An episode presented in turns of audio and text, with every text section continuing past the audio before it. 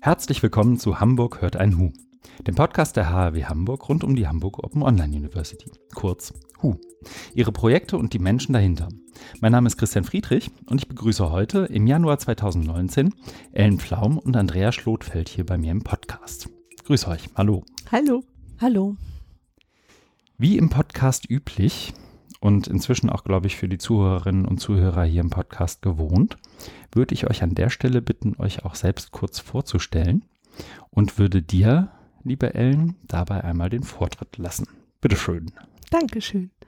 Ich bin Ellen Flaum und seit äh, dreieinhalb Jahren bei der HU dabei ähm, und bin hier zuständig für didaktische Beratung und seit gut zwei Jahren auch für die Aufgaben, die so in der Projektleitung anfallen und ja, so die strategische Entwicklung, das äh, Programm der digitalen Qualifizierung und so weiter beinhalten.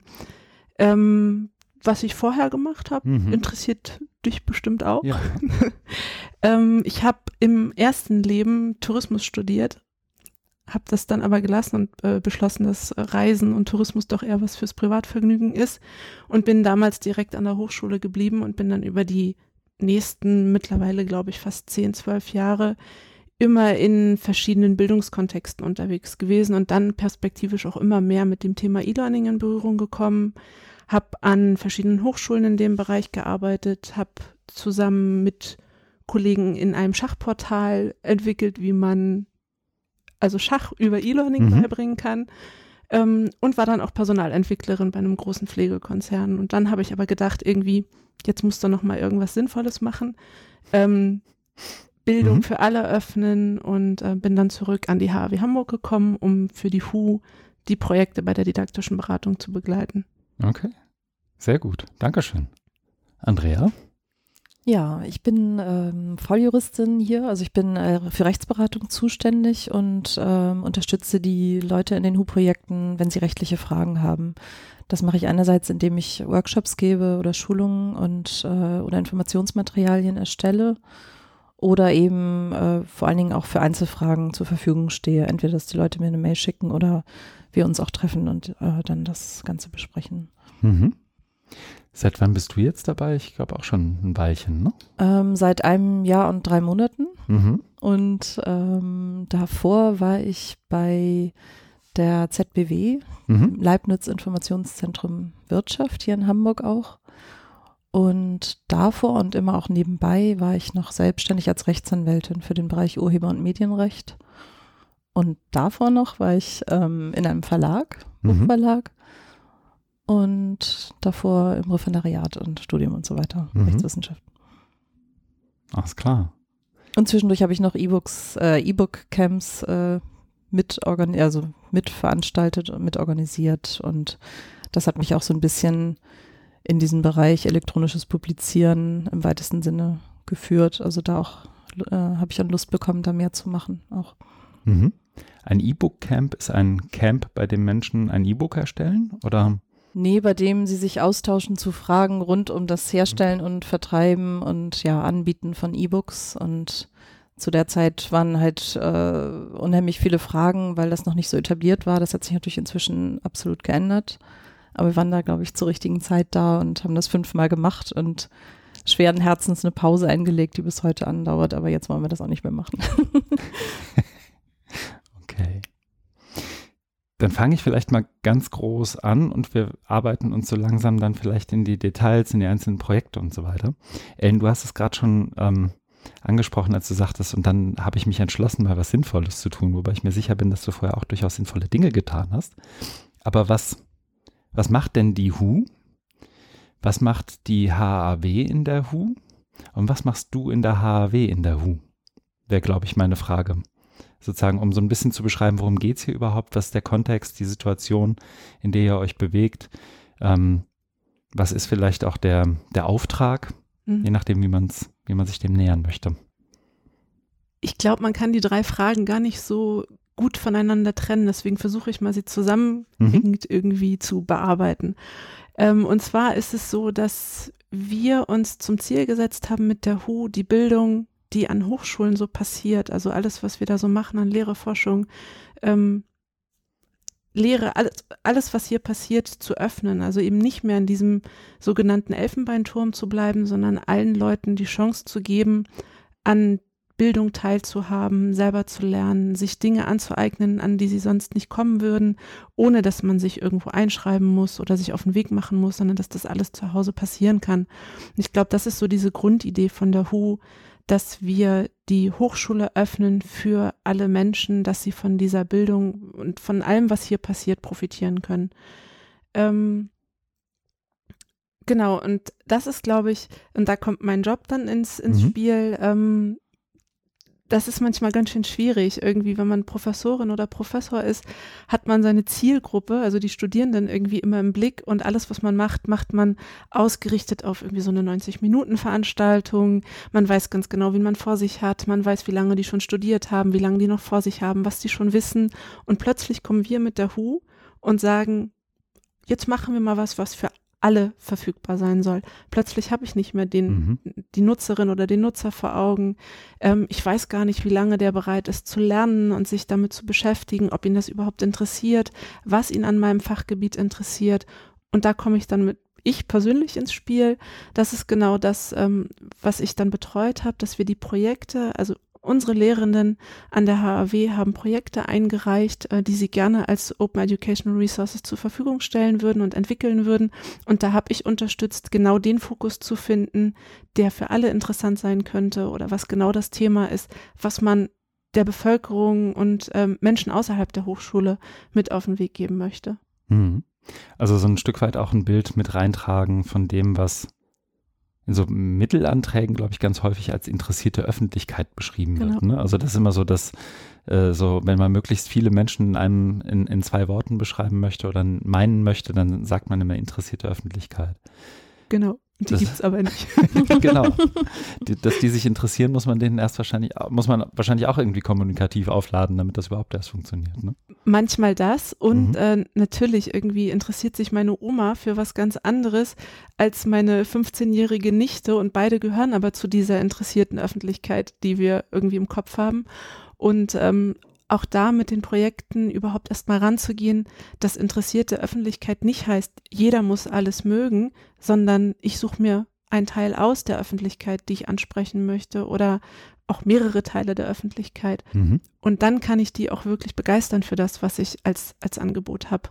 Aber wenn ich irgendwie versuche, es allen recht zu machen, wird es schwierig.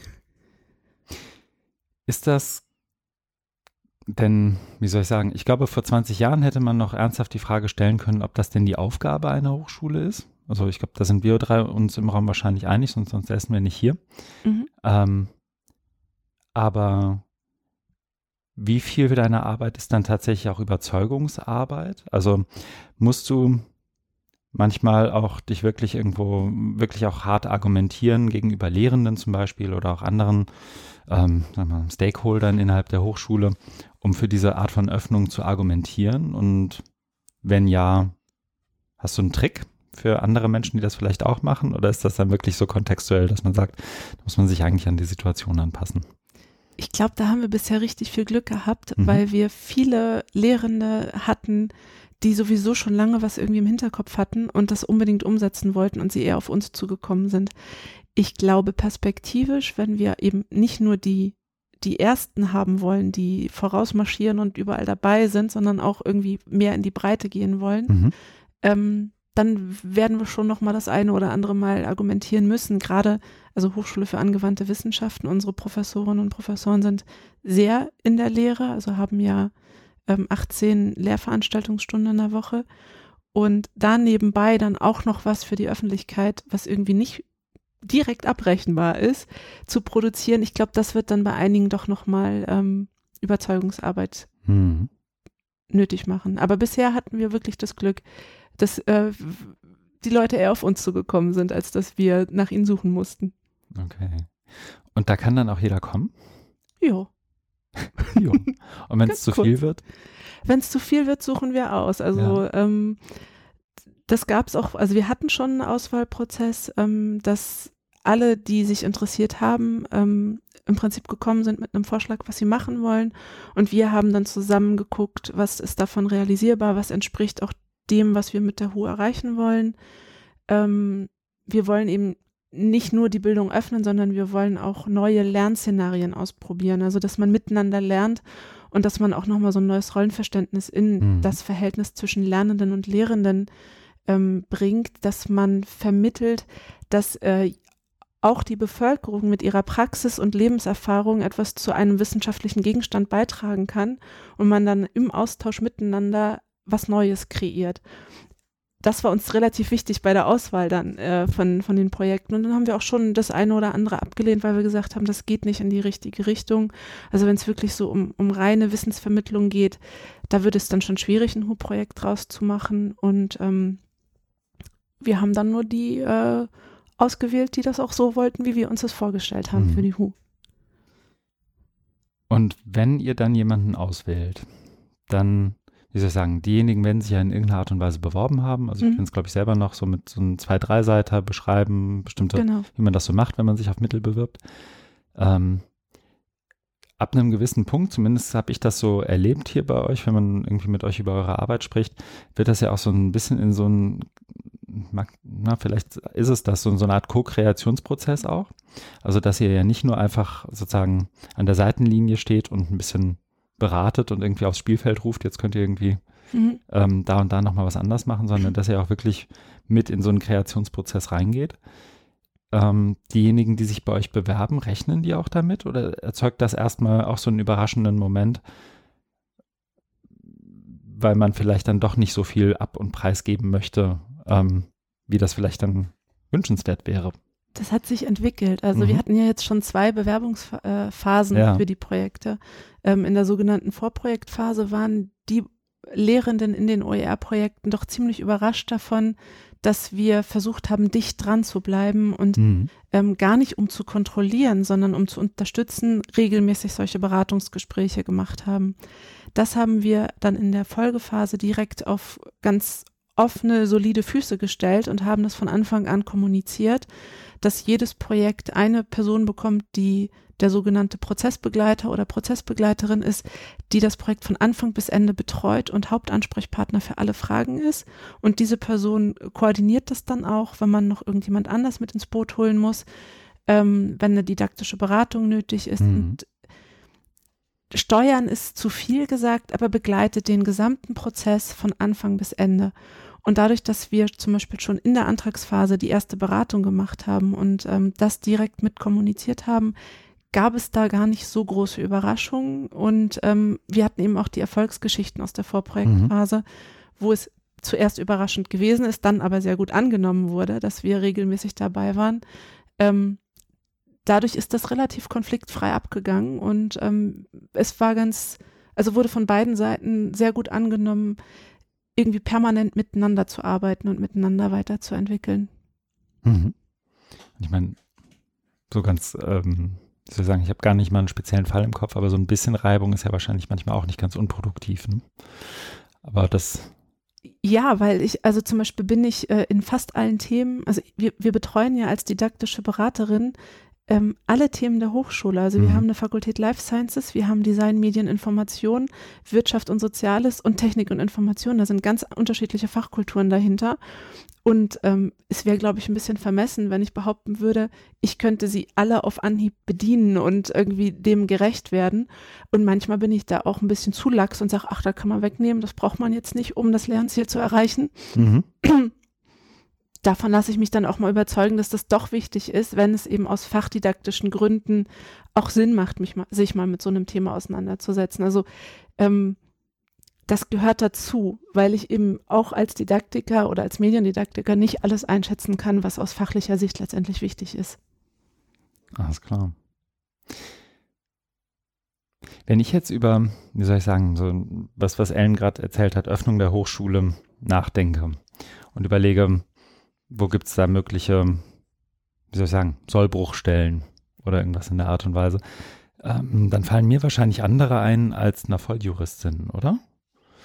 Also welche dir einfallen, da wäre ich auch dran interessiert, aber ähm, ja, mir, ich bin natürlich hier für den rechtlichen mhm. Bereich hergekommen ähm, und da fallen mir dann eben Rechtsfragen ein und die sind vor allen Dingen aus dem Bereich Urheberrecht ja. und Datenschutzrecht, genau. Das heißt, ähm, deine Rolle in der Hochschule oder in dem, in dem Projekt der HU an der HAW ist dann tatsächlich auch den, den Lehrenden, aber eben auch der, aber jemanden wie Ellen und, und äh, allen Menschen aus ihrem Team so ein Stück weit auch eine Rechtsberatung zu liefern. Ist das dann schon das, was sozusagen unter, was, was Juristen auch schon als Rechtsberatung benennen? Also ich kenne nur so den Claim, das hier ist jetzt keine Rechtsberatung, aber ist so, so ein ganz oft gehörter Satz, wenn ich mit, mit jemandem spreche, der eine juristische Ausbildung hat.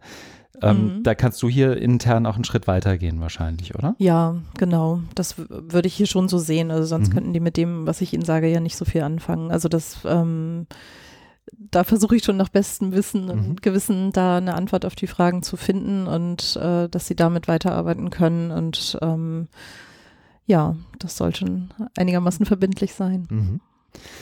Die Perspektive ist dann aber auch eine, wie soll ich sagen, möglichst Schaden zu vermeiden und nicht, also wir sehen dich nicht mit jeder Menge Profs und Lehrenden vor Gericht, ähm, damit, weil was schiefgegangen ist, sondern eigentlich ist deine Rolle irgendwie ähm, auszuhelfen und zu coachen sozusagen. Ja, ähm, also das. Damit es nicht schief geht, ne? Das ist ähm, hier zum Glück ein Bereich, mit dem wir bisher so gar nichts zu tun hatten. Also das ist, ja, das sind wirklich Fragen, die im Alltag aufkommen, wo man, wo die äh, aus berechtigten Gründen nicht weiterkommen. Jeder ist natürlich äh, ausgestattet äh, oder ist, nicht jeder ist ausgestattet mit äh, juristischen Basiskenntnissen mhm. oder so, egal aus welcher Fachrichtung er kommt und dann treten zwangsläufig rechtliche Fragen ähm, auf, wenn man, wenn es darum geht, etwas zu publizieren und ähm, da dann wirklich für Einzelfragen zur Verfügung zu stehen oder eben anhand der Termine, die es gibt, dann einfach Grundlagen schon mal zu liefern, um vor allen Dingen auch äh, drauf zu stoßen, was sein könnte. Mhm. Ähm, das ist wichtig und ja, das ist auch die große Herausforderung, ne? Also nicht zu überfrachten, also nicht zu viel Input, so im Sinne von, ich will jetzt, ich will doch jetzt kein Jurist oder Juristin werden, aber trotzdem so viel Sensibilisierung zu liefern, dass die Leute nach Möglichkeit erkennen, äh, okay, wo muss ich hier weiter nachhaken? Das finde mhm. ich ganz wichtig. Und ja, ich unterrichte auch nicht an der W, aber an anderer Stelle Kommunikationsdesign-Studenten und da finde ich es auch immer total schön, wenn man denen, also wenn man sie unterrichtet oder im Vortrag hält oder wie auch immer und dann irgendwie danach Leute ankommen und sagen, äh, wie sieht's denn jetzt da und damit aus, das plane ich, muss ich denn da jetzt aufpassen oder so, dann mhm. merke ich immer, da ist was angekommen und ja, das ist eigentlich mein Wunsch oder mein Ziel, dass ich so eben die Leute dafür ähm, sensi hinreichend sensibilisiere, dass sie selber auch möglichst viele ja, Risiken, wenn man das so nennen will, erkennen können und da dann sich Unterstützung holen. Hm. Das heißt, eigentlich ist ein sehr weiches oder nicht so richtig zu quantifizierendes Ziel schon fast. Ähm, jemand muss das Gefühl haben, oh, hier wird es brenzlig, da müsste ich eigentlich mhm. Andrea mal fragen. Ja, genau. Und dann muss er oder sie die Mail schreiben oder eben zum Hörer greifen und dann mhm ist das sozusagen der Punkt, wo du sozusagen zumindest in dieser Projektberatung in Aktion trittst. Ja, also das, ähm, so finde ich es eigentlich ideal. Ähm, man muss da wirklich einen guten Weg finden und da sind wir sicherlich auch noch in so einem Prozess. Ähm, denn am Anfang war das ja gar nicht vorgesehen. Mhm. Irgendwann wurde dann die Stelle ausgeschrieben, weil ähm, Ellen und die anderen aus dem Team über, äh, ja, überlagert wurden mit äh, rechtlichen Fragen, ja, wo sie auch an ihre mhm. Grenzen mhm. gestoßen sind und ja, jetzt einfach zu gucken, wie viel gibt man schon im Vorhinein rein, ohne auch die Leute zu überfordern oder zu langweilen oder wie auch immer und aber wie viel ist dann eben auch genug, damit eben so ein, ja, so ein Gespür dafür aufkommt. Mhm. Ich würde dazu gleich nochmal aus der Erfahrung von der Vorprojektphase in die Projektphase berichten. Also die juristischen Themen waren damals irgendwie, die haben fast alles überlagert. Es ging immer so, ich habe Angst, ich weiß nicht, was ich darf, ich weiß nicht, was ich nicht darf. Ähm, und wir waren eben auch keine Expertin. Wir haben das irgendwie nach bestem Wissen und Gewissen versucht aufzufangen, aber haben es nicht hingekriegt. Und das muss ich ganz ehrlich sagen, seit Andrea da ist, ist es deutlich ruhiger geworden in dem mhm. Bereich. Also nicht, dass plötzlich keine Fragen mehr sind, sondern es ist eine Grundantspanntheit in das Projekt reingekommen, weil die Leute wissen, da ist jemand, der auch qualifiziert eine Aussage dazu mhm. treffen kann und ähm, der uns dabei unterstützt. Und äh, das finde ich total schön, weil wir dadurch zum einen natürlich die Fragen abgesichert haben, mhm. aber gleichzeitig auch wieder mehr Zeit haben, uns mit den Sachen auseinanderzusetzen, die so eigentlich in der didaktischen Beratung stattfinden sollte. Und das mhm. finde ich echt ähm, bemerkenswert, so im Verlauf des Projektes. Da bin ich fast traurig, dass wir Andrea nicht von Anfang an schon dabei haben. Ich wollte gerade sagen, das scheint, also es klang auch schon so raus, so dass es so einer der Punkte ist, wo ihr euch bewusst entschieden habt, nochmal irgendwie einen anderen Weg zu versuchen, weil ich kenne es sozusagen aus der Hochschule selbst, auch ähm, aus meiner Zeit an der Hochschule, dann, dann hat man so eine Frage, aber man will nicht gleich die Kosten verursachen, die es irgendwie, naja, dann halt doch erzeugt, bei irgendeiner Kanzlei anzurufen oder beim Justiziar der Hochschule, der oder die sind eh immer grundsätzlich überlastet und dann hat man vier Monate später was, ist die Projektlaufzeit schon rum. Gibt es noch andere Sachen, wo du sagen würdest, wenn ich jetzt nochmal, also nochmal zurückspulen, es ist 2015, und äh, wir legen hier los, ähm, was du komplett anders machen würdest oder in Nuancen anders machen würdest oder wo du sagen würdest, das haben wir eigentlich bewusst oder unbewusst genau so, genau richtig gemacht? Ähm, also das mit der juristischen Beratung ist mhm. das Einzige, was ich von Anfang an einplanen würde. Ähm, mir war aber damals selbst nicht bewusst, dass das so ein großes Thema sein könnte oder werden würde. Sonst finde ich, haben wir eigentlich eine ganze Menge intuitiv ziemlich richtig gemacht. Also wir haben in der Prozessbegleitung von Anfang an auf diese enge Zusammenarbeit ähm, gesetzt. Wir haben aber trotzdem den Fragestellungen und den Anliegen der Lehrenden dabei den Raum gelassen. Das würde ich wieder, also wenn ich nochmal anfangen würde, würde ich die Vorprojektphase schon genauso gestalten wie die Projektphase, mhm. nämlich mit dieser engen Prozessbegleitung, dass man diesen einen Ansprechpartner hat, der so ein bisschen die Arbeitslast auch auffängt und verteilt dann an die Leute, die da ähm, irgendwie mit einbezogen werden müssen. Ähm, und ähm, was ich nicht anders machen würde, was natürlich aber eine große Herausforderung war, ist, ähm, dass wir die Plattform quasi mit dem Punkt Null parallel zur Content-Entwicklung entwickelt haben. Mhm. Das ist irgendwie, das macht Sinn, weil wir ja gerne was Neues machen wollen, auch auf der Plattformseite und was ausprobieren wollen, was es bisher so noch nicht gibt. Aber das war natürlich auch wahnsinnig anstrengend, ähm, da mit Leuten Content zu entwickeln und zu sagen, ja, aber wir wissen noch nicht ganz genau, wie das dann technisch umgesetzt wird, aber da gucken wir mal gemeinsam drauf. Das ist jetzt deutlich entspannter und vielleicht würde ich da beim nächsten Mal der Plattformentwicklung doch mindestens ein halbes Jahr Vorsprung geben, mhm. dass da schon mal mehr vorhanden ist, ähm, was wir dann auch an die Projekte geben können. Ja, das heißt, da liefen schon Projekte los, ohne genau zu wissen, in welche Art von mhm. jetzt mal Softwareinfrastruktur, wie auch immer, in welcher Art von, von Online-Plattformen das Ganze dann laufen wird, was ja wiederum auch eine Herausforderung ist für die Art von Medien, die ich produziere, die Art von Fragen, die ich stelle und so weiter. Ne? Genau. Das war aber auch ganz, ganz spannend, weil sich zum einen, ähm, also wir waren dadurch nicht begrenzt, sondern wir konnten irgendwie an alles denken, was, was möglich ist. Mhm. Ähm, und es hat gleichzeitig aber auch die Entstehung von dem, was wir heute immer noch als dezentrales Experimentierfeld bezeichnen, irgendwie positiv äh, beeinflusst. Das heißt, dass wir einfach Open Source Tools, die es schon gibt, benutzt haben, um dort Sachen zu veröffentlichen und ähm, haben uns einfach an dem orientiert, was schon da ist und äh, konnten damit so ein bisschen rumspielen und gucken, wohin es geht. Mhm. Was wiederum dann die Plattformentwicklung positiv beeinflusst hat. Ne? So, ähm, es hat irgendwie viel ermöglicht, aber gleichzeitig war es auch, also für uns in der Beratung echt anstrengend manchmal. Und den Erfolg hat man ja auch nicht direkt, ne? Also die Belohnung kommt erst 18 Monate später. Genau. Mhm. Ja. Jetzt ist sie da. Also weil es ist jetzt wirklich großartig, ähm, weil wir die Sachen so umsetzen können, wie wir das gerne wollen. Das sind irgendwie, das geht total schnell und wir haben auch da ganz viel ähm, ja mitentwickelt und das ist super. Mhm. Jetzt äh, so langsam ernten wir die Lorbeeren dafür, für das, was wir zum Anfang uns hart erarbeitet haben. Ähm, ja. Mhm es lädt vielleicht auch jetzt gerade nochmal ein, du hast ja eben schon so, so drüber gesprochen, dass ihr verschiedene Projektphasen habt. Ich glaube, mhm. jetzt ist die vierte Phase abgeschlossen oder ähm, bald abgeschlossen, wird bald abgeschlossen sein. Genau, wenn ich das mhm. Gesamtprojekt äh, betrachte, dann sind wir in der zweiten so, Phase. Also okay. das ist, wir hatten die Vorprojektphase von zwei Jahren, ja. wo wir uns erstmal orientiert haben, geht das überhaupt, was wir da vorhaben? Mhm. Dann hatten wir die Projektphase, wo wir schon so eine Teiletablierung dessen, was wir in der Vorprojektphase erarbeitet haben, gemacht mhm. haben und das auch schon mal in so einer ähm, ja etwas fundierteren Form ähm, gemacht haben. Also wir wussten schon, wie man Projekte ausschreibt, wie man sie betreut, wie man sie dann publiziert am mhm. Ende und haben einfach diesen Prozess nochmal ähm, erprobt und äh, ja, validiert vielleicht noch nicht, aber schon mal so. So Vor Vorserienfertigung. Genau. Mhm.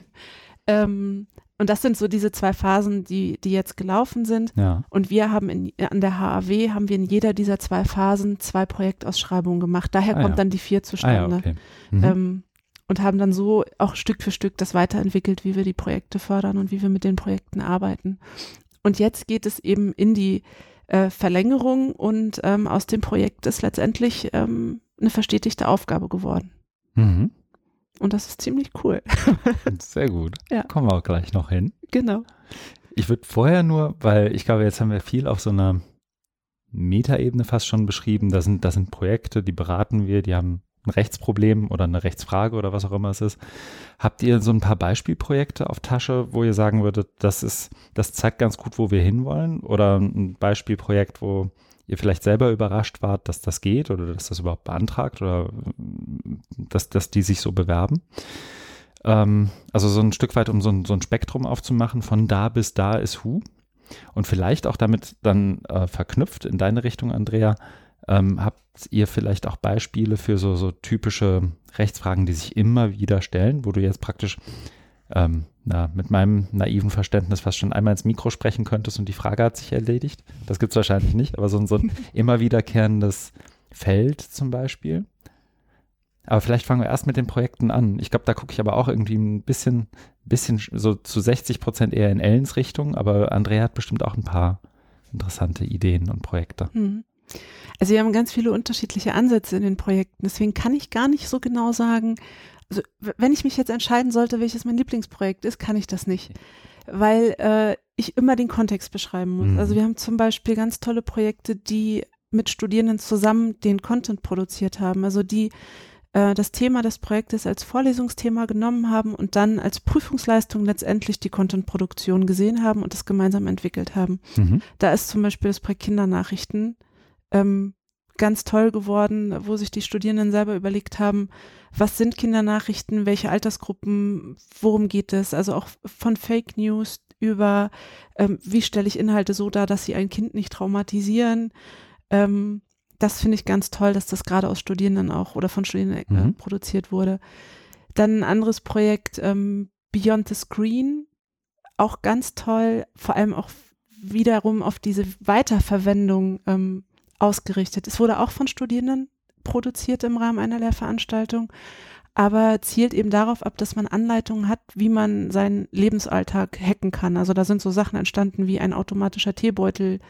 Ähm, Taucher, der dann aber nach fünf Minuten aufhört zu tauchen, damit der Tee nicht zu stark wird. Mhm. Und das haben so Studierende in Anlehnung an Design Thinking Prozesse, Alltagsprobleme lösen, ähm, irgendwie eine technologische Lösung dafür finden, selber entwickelt und diese kreativen Prozesse, die da stattgefunden haben, dokumentiert und ähm, quasi für die Nachwelt und Nachnutzung zur Verfügung gestellt. Ähm, wir haben aber auch Projekte, mit denen wir die Welt ein bisschen besser machen. Da denke ich an unser ähm, Energy, Sustainable Energy äh, Projekt, die ähm, Pro Leuten, die irgendwie in Projekten auf, in dem Falle kleinen Inselstaaten, arbeiten, ähm, in Energieprojekten, die Herausforderungen von nachhaltiger Energieerzeugung und warum das wichtig ist und äh, welche ähm, Bedingungen man da beachten muss und so beigebracht. Und das war zum Beispiel ein MOOC-Format äh, in einer Kombination aus Aufgaben, die man auch im Peer Review, also sich gegenseitig bewertet hat, Mhm. anhand von verschiedenen Kriterien und so wirklich kompetenzorientiert ähm, über das Lernen mit Videos und Texten am Ende ein eigenes Projekt beschrieben hat. Also das ging eben nicht nur darum, dass ich passiv bin als Lerner und sitze und mir irgendwelche Videos angucke, sondern ich war am Ende in der Lage, ein Projekt zu schreiben und ähm, habe wirklich mir eine Kompetenz erarbeitet und nicht nur Faktenwissen irgendwie konsumiert.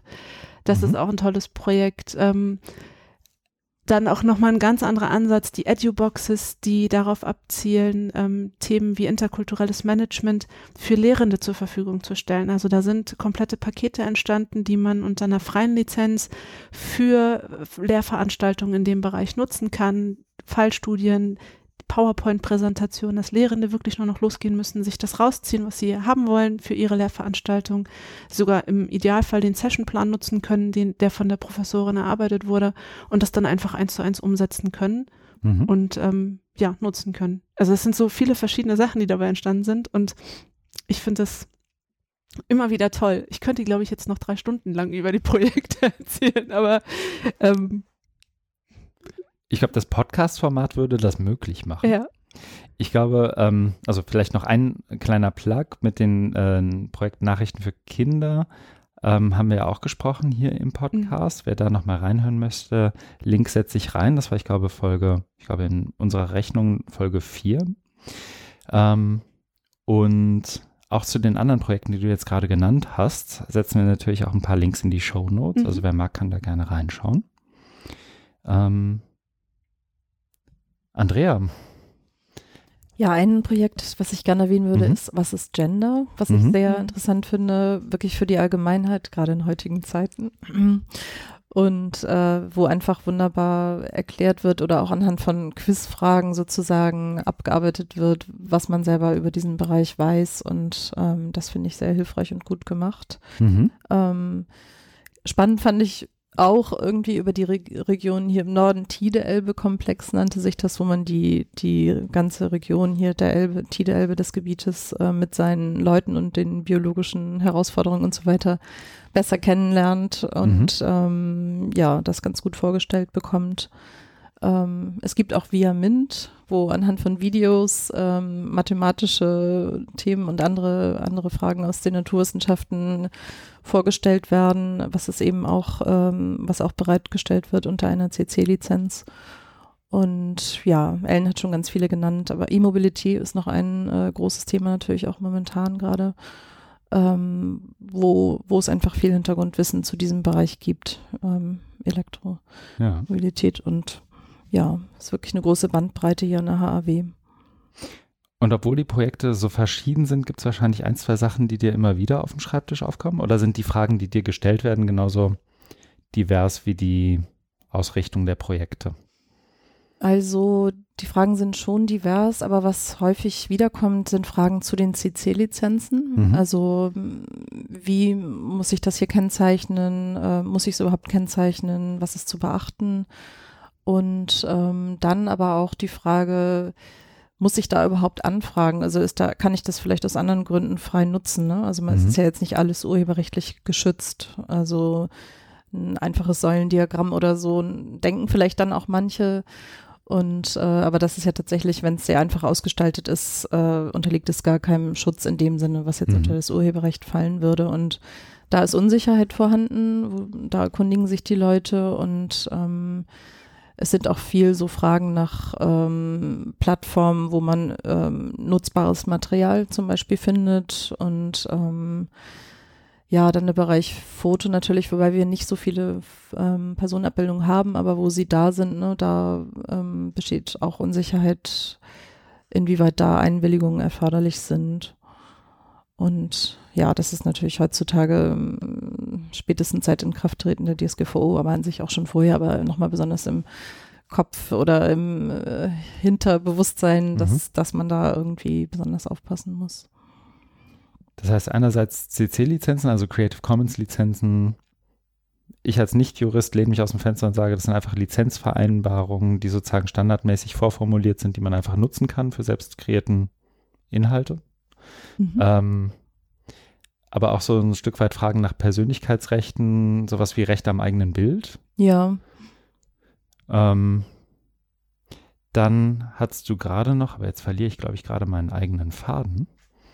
Ähm, ein Stück weit, ja, stimmt, die DSGVO, da hat es bei mir kurz geklingelt.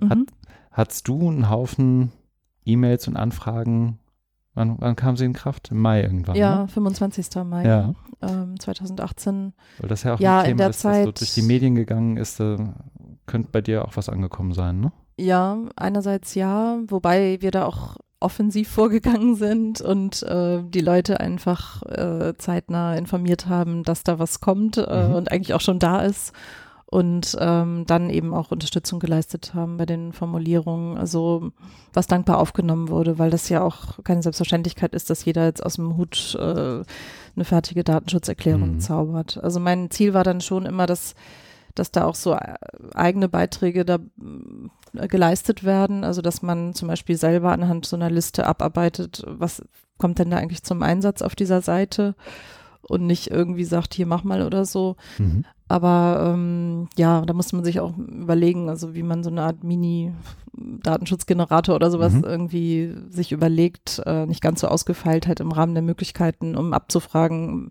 was da alles an Plugins und sonst was allem ähm, auf der Seite überhaupt ist, also um zu ermitteln, welche personenbezogenen Daten da verarbeitet werden und mhm ja, da musste man äh, die Leute dann fragen und ähm, der eine konnte es besser, der andere schlechter beantworten, aber dann eben, ja, hat man da je, je nachdem dann eben zum Teil mehr oder weniger unterstützt und mitgeholfen bei den Formulierungen. Mhm. Ist ja auch wahrscheinlich ein, ein Haufen Expertise, so, also sowohl was die Rechtsfragen angeht, das ja ohnehin, aber auch so ein Stück weit, wie man das jetzt transportiert und mit einem mhm. Lehrenden oder einer Lehrenden aus Fakultät X oder Y irgendwie so besprechen kann, dass es zwar tief genug ist, aber nicht zu tief. Ne? Also dass es immer noch greifbar und verständlich bleibt für jemanden, der eben nicht voll Jurist ist. Ja, genau. Also das ist ähm, immer wieder eine Herausforderung, ja. wenn man die Leute eben nicht erschlagen will damit, aber ich finde es halt ganz gut und das fand ich auch eine der Vorzüge sozusagen der DSGVO, die ja durchaus kritisiert wird, klar, aber dass man dadurch sich mehr klar geworden ist darüber, was man da eigentlich tut mit seinem Webangebot und mhm. das war, glaube ich, vorher nur ganz wenig in den Köpfen und ist dadurch zwar viel dann so auch mit viel Sorge, Panik, wie auch immer verbunden gewesen, was nicht schön war, aber trotzdem hat es eben auch einen sehr bereinigenden Effekt gehabt bei vielen und das finde ich sehr gut daran. Mhm. Stimmt, da haben viele wahrscheinlich, wahrscheinlich nicht an der HAW, aber an anderen Orten habe ich es schon davon gehört, dass dann auch tatsächlich so alte Teilnehmendenlisten nochmal äh, ausgegraben wurden von vor x Jahren und man wirklich nochmal aktiv überlegt hat, wo speichere ich was, wann lösche ich was mhm. und all diese Fragen. Hm. Okay, spannend. Das bringt uns dann so ein Stück weit auch in das, was, was du, Ellen, schon, schon angedeutet hast. Ähm, wie es denn jetzt weiter? Du hast schon gesagt, es wird ein stetiges, eine Verstetigung stattfinden. Das heißt, dieses Projektdenken von 18, 24 Monaten Laufzeit hat schon ein vollständiges Ende. Ist jetzt die nächsten 50 Jahre Hamburg Open Online University. Also für die nächsten 50 Jahre würde ich meine Hand nicht ins Feuer legen. Aber wir dürfen jetzt erstmal weitermachen. Mhm.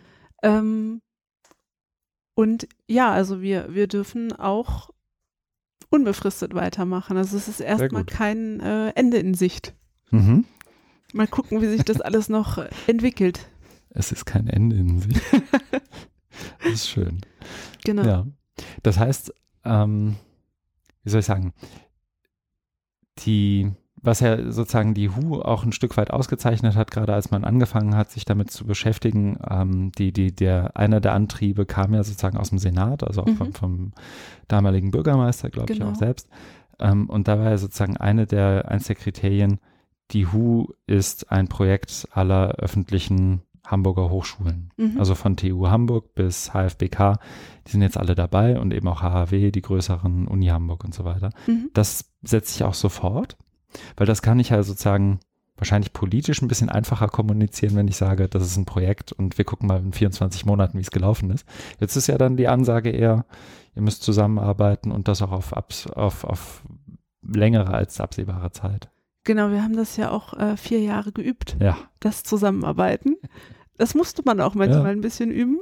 Ähm, und das hat jetzt letztendlich ganz gut geklappt. Und ähm, dann kommt einfach irgendwann der Punkt, wo man sich ähm, meiner Meinung nach, und ich glaube, der Punkt war jetzt, äh, entscheiden muss, möchte man das weitermachen oder nicht. Also das ist ähm, letztendlich stehen auch Menschen hinter diesen Projekten und hinter diesen Initiativen.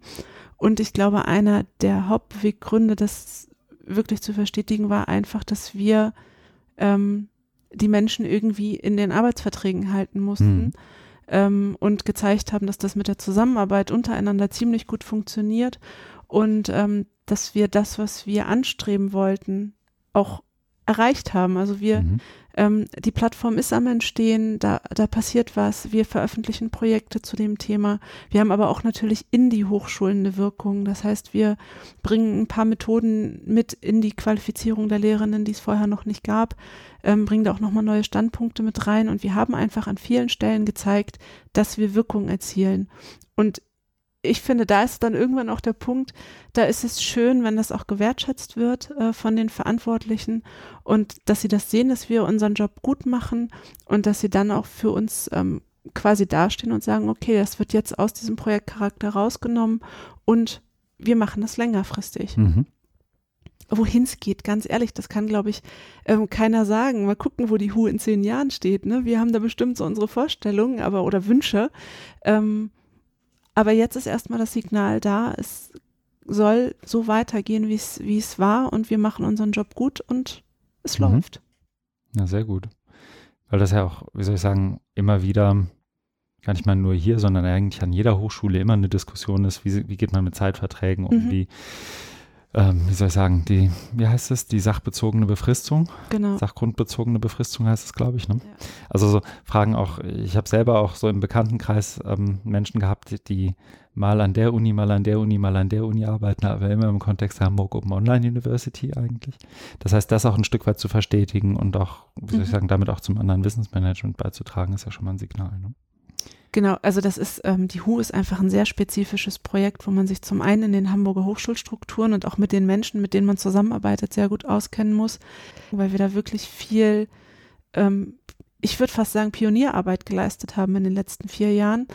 Ähm, Gut, ich würde nicht so weit gehen und sagen, dass Digitalisierung immer noch Neuland ist. Das wäre im Jahr 2019 doch ein bisschen hinterher, aber ähm, trotzdem sind da immer noch so ein paar Herausforderungen mhm. dran und ähm, die auch hochschul- und regionsspezifisch sind. Und es wäre sehr schade, wenn wir dieses Wissen verlieren, was wir uns in den letzten vier Jahren wirklich ähm, ja, mühsam ist jetzt auch ein bisschen übertrieben, aber äh, schon in mühseliger Kleinarbeit zusammengetragen haben. Ja. Ja, und man merkt den, also ich finde, man merkt ja auch vielen der Projekte an, ob man jetzt mit Lehrenden spricht oder mit den, mit den, den betreuenden Teams, ähm, dass da schon durchaus irgendwie Blut, Schweiß und Tränen irgendwie drinstecken, dass es ja auch ganz oft Arbeit ist, die, wie du es eben sagtest, so als du die Lehrenden beschrieben hast, wird ja auch viel jenseits dessen geleistet, was eigentlich, wie soll ich sagen, ganz platt im Arbeitsvertrag steht. Also wenn jemand nur seinen Vertrag erfüllt genau. und irgendwie die Stunden absetzt, dann muss er sich nicht um die Hu kümmern eigentlich. Im Moment, oder war in der Vergangenheit so, das ist wahrscheinlich mit der Verstetigung dann auch nochmal ein bisschen anders. Wie sieht das denn überhaupt personell dann bei euch aus? Also wir haben immer sozusagen vom, vom Team an der HHW gesprochen. Mhm. Wie viele Menschen seid ihr? Werdet ihr nochmal größer, kleiner? Ähm, Gibt es andere Überlappungen? Ändert sich da nochmal was? Mhm. Kann man da schon was zu sagen? Oder ähm, wenn ich da jetzt zu sehr nachbohre, dann ähm, gib mir auch gerne ein Signal. Ähm, Nee, ich finde das, also wir bleiben als, als Kernteam an der HW mhm. in, in der fachlichen Zusammensetzung, wie wir jetzt sind. Also mhm. wir werden weiter darauf setzen, ähm, die Kombination aus Didaktik und Produktion direkt in die Betreuung der Projekte einzubringen und auch immer von der juristischen Beratung direkt mhm. stützen zu lassen. Ähm, und haben dann eben noch zusätzlich die Stelle von unserem äh, Backoffice, also das, und wir nennen es IT-Projektmanagement. Ähm, das ist äh, Sarah, die die Anforderungen, die aus den Projekten entstehen, direkt an die Plattformentwicklung kommuniziert mhm. und auch sonst uns so organisatorisch und in, in der Planung der Projekte so ein bisschen den Rücken frei hält. Und das ist eine Kombination, die sich total gut bewährt hat. Ähm, und in der Arbeit an der Hochschule bleiben wir in so einer äh, Projektstruktur letztendlich drin. Das ist auch ganz, ganz äh, spannend, weil wir dadurch die Dynamik beibehalten und immer wieder neue Content-Projekte fördern. Okay, sehr gut. Und man darf euch auch ansprechen? Innerhalb der HAW glaube ich sowieso. Aber wenn jemand in einer anderen Hochschule sitzt und irgendwie selber gerade einen Projektantrag schreibt oder selbst mal überlegt, wir würden auch gerne uns in die Richtung bewegen, hm. habe ich euch bisher eigentlich auch immer als ansprechbar wahrgenommen. Möchte da jetzt nicht zu viel versprechen, aber ich glaube mal so, so zehn Minuten am Telefon sind, glaube ich, durchaus drin, wenn jetzt jemand an der Jetzt fällt mir keine gute Hochschule ein als Beispiel. Wenn also, jemand an der Uni Rostock sitzt und sagt, das würde ich gerne mal machen. Genau, das wird auch ein Schwerpunkt in den mhm. nächsten Monaten. Also wir wollen eben nicht auch allein in Hamburg bleiben mit dem, was wir so tun. Wir sind zwar ganz tolle Hochschulen und haben mhm. auch ganz viele Ideen, das weiterzuentwickeln, aber wir wollen eben auch andere Hochschulen mit dazu holen und ähm, wollen gucken, wie wir zusammen unsere Projekte weiterentwickeln können, um auch die unterschiedlichen Expertisen damit reinzuholen. Das heißt, ähm, also ich würde nicht so weit gehen, dass ich sage, wir können natürlich ganz Deutschland beraten und didaktisch begleiten und betreuen und die Produktion übernehmen und die Rechtsberatung machen wir auch noch gleich.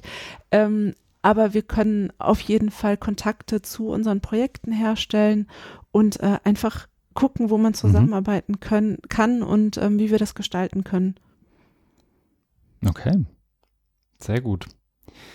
Dann, wenn ich nicht eine Frage vergessen habe, die, von der ihr euch wünscht, dass ich sie gestellt hätte, oder euch sonst noch irgendwie etwas auf den Lippen liegt, was ihr gerne loswerden möchtet, würde ich langsam sprechend ausführen, wobei Andrea gibt mir ein Signal. Vielleicht unsere Veranstaltung, die Ja. wir eigentlich kaum erwähnt haben bisher. Mhm. Zum Beispiel die Afterwork-Veranstaltung Mhm. und dann die Meet the Who, die wie oft Ellen zwei, zwei alle, Jahre. zwei Jahre stattfindet, wo man insgesamt die ganzen Akteure kennenlernen kann und mehr darüber erfahren kann. Und ja, die Afterwork-Veranstaltungen sind im Schnitt alle zwei Monate ungefähr und werden auch aufgezeichnet in der Regel, ähm, wo immer ein Gast, ein Spezialist für ein Gebiet ähm, anwesend ist oder zwei und dann äh, ja viele Fragen gestellt werden, das Ganze dann als Podcast eben auch zur Verfügung steht.